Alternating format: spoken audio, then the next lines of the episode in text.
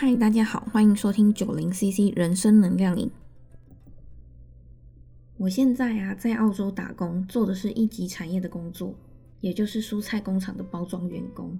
最近因为新冠肺炎的关系，我的工作就是又被放假了，所以我现在有一半的时间就是都是没有事情做的，而且连我的薪水也直接少了一半。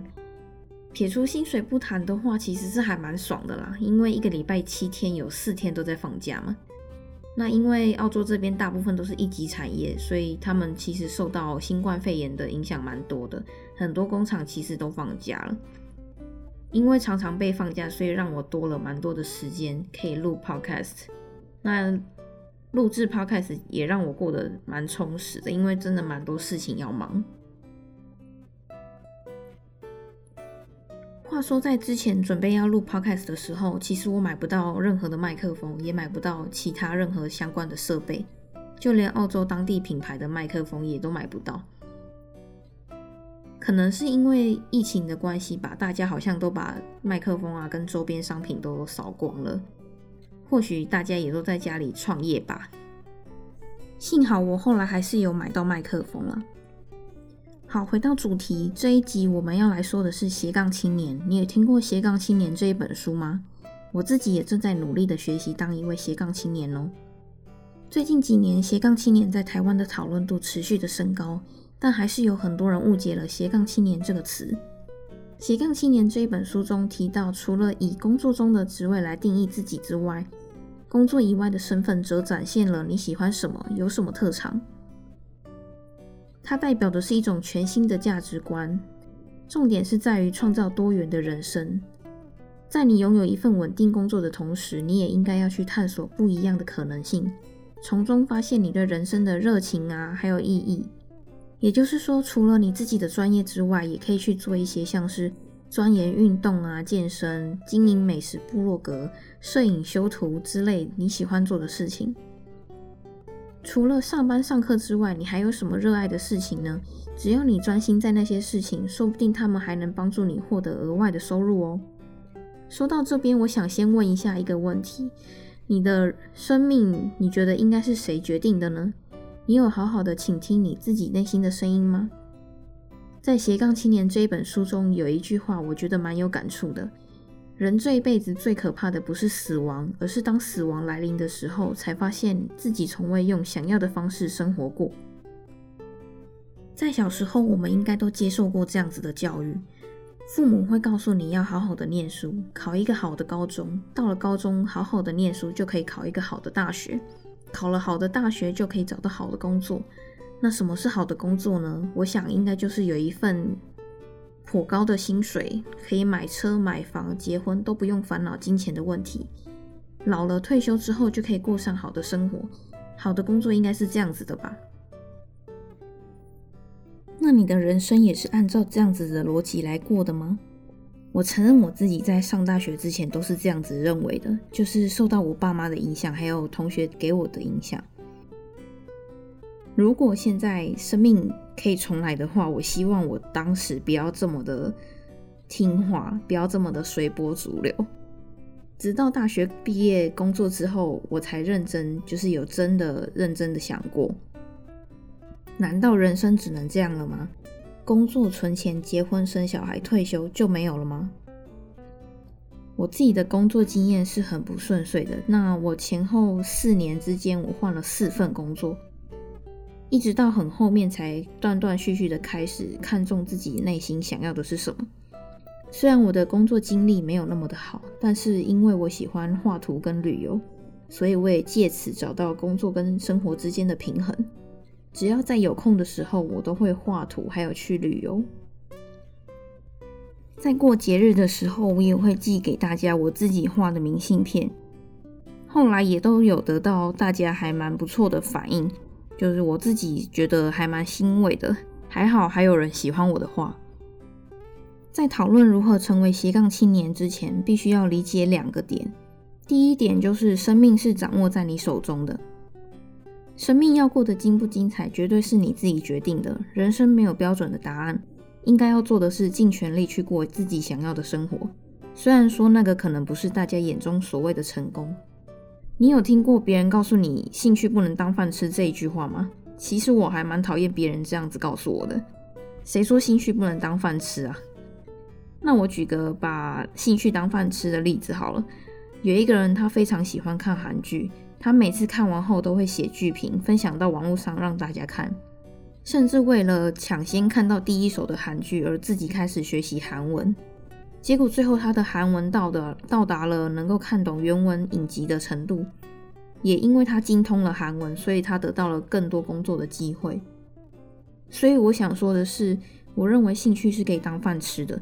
只要你现在开始努力的输出你所学习到的事情，反正就是要记住一点：生命是掌握在你手中的。人生那么短，你当然是要自己过得开心吗？第二点，摆脱匮乏感。匮乏感指的就是没有自信，就是常常会觉得自己不够好，而且一直陷陷在那个轮回当中，不懂得去思考，并且做出改变。我有观察到，大部分的人们总是喜欢在网红啊，或者是一些呃关键意见领袖，就是一些名人的板上索取人家看的电影清单啊，或者是书籍清单，各种各样的清单，可能是认为只要将清单照做就可以了吧。但是事实上，你没有经过反思跟执行改变的话，到最后还是一样不会进步啊，就是还是会陷入在匮乏感之中。而且那个是别人的清单嘛？如果你连自己花时间去找你自己的清单都不愿意付出的话，那我真的不知道该说什么了。你自己体会好了。好啦，我开玩笑的，就是大部分的人还是宁愿花时间排队去吃一些完美店啊。但我希望大家还是可以多牺牲一些时间拿来提升自我，毕竟这才是这个节目的核心主题嘛。从今天开始，如果你有任何没有自信心的想法出现的时候，请在那个想法出现之后说一句话：“我不够好。”对啊，但是我正在进步。然后你就要做出行动去改变，要相信你也可以做得到你任何你想做的事情。最后，要如何确实的走在成为斜杠青年这一条路上？我整理了六项书中所提到的自我提升的做法。第一个，刻意练习。你有听过一万小时天才理论吗？天才之所以被人们称之为天才，不是因为他们天生就那么厉害，而是他们经历了每天不断不断的练习，练习到了一万小时之后，达到了对某个领域的专精，成为那个领域的顶尖人物。也就是说，你必须安排每天刻意的练习，最后才能成为那个领域的专家。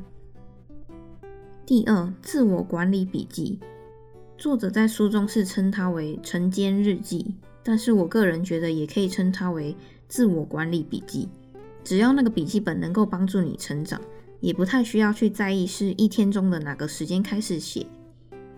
至于要如何做自我管理笔记呢？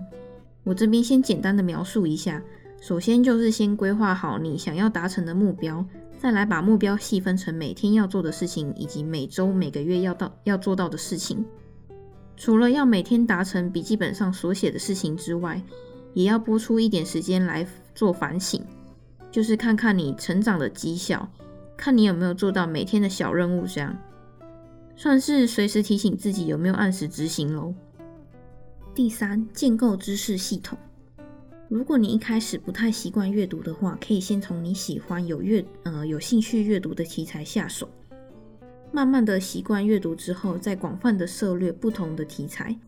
阅读后，并且要记得建构你自己的知识系统，可以把它们写成笔记，分享给其他人。要有输出才会真的学起来，而且记得住。第四，极简的生活。极简的生活意思就是说，尽量撇除家中不必要的杂物。以我自己为例子，我给自己下了一个规定：如果一件物品超过半年或者是一年没有再使用的话，就要把它送人或者是回收。我来澳洲后断舍离执行这方面，我觉得蛮成功的，因为我在这两年之间搬了八次的家，该丢的也都丢了，衣服也只剩下大概穿一周的分量吧。东西全部的东西大约只需要一个二十九寸的行李箱就可以装满了。第五，冥想，每天花五到十分钟的时间，找个安静的地方坐下来，开始放松，静静的听自己的呼吸，沉淀自己的情绪。最后，在冥想结束前，感谢所有你想要感谢的人事物等等。第六，规律的运动以及健身。在谈论梦想之前，应该要拥有一个健康的身体。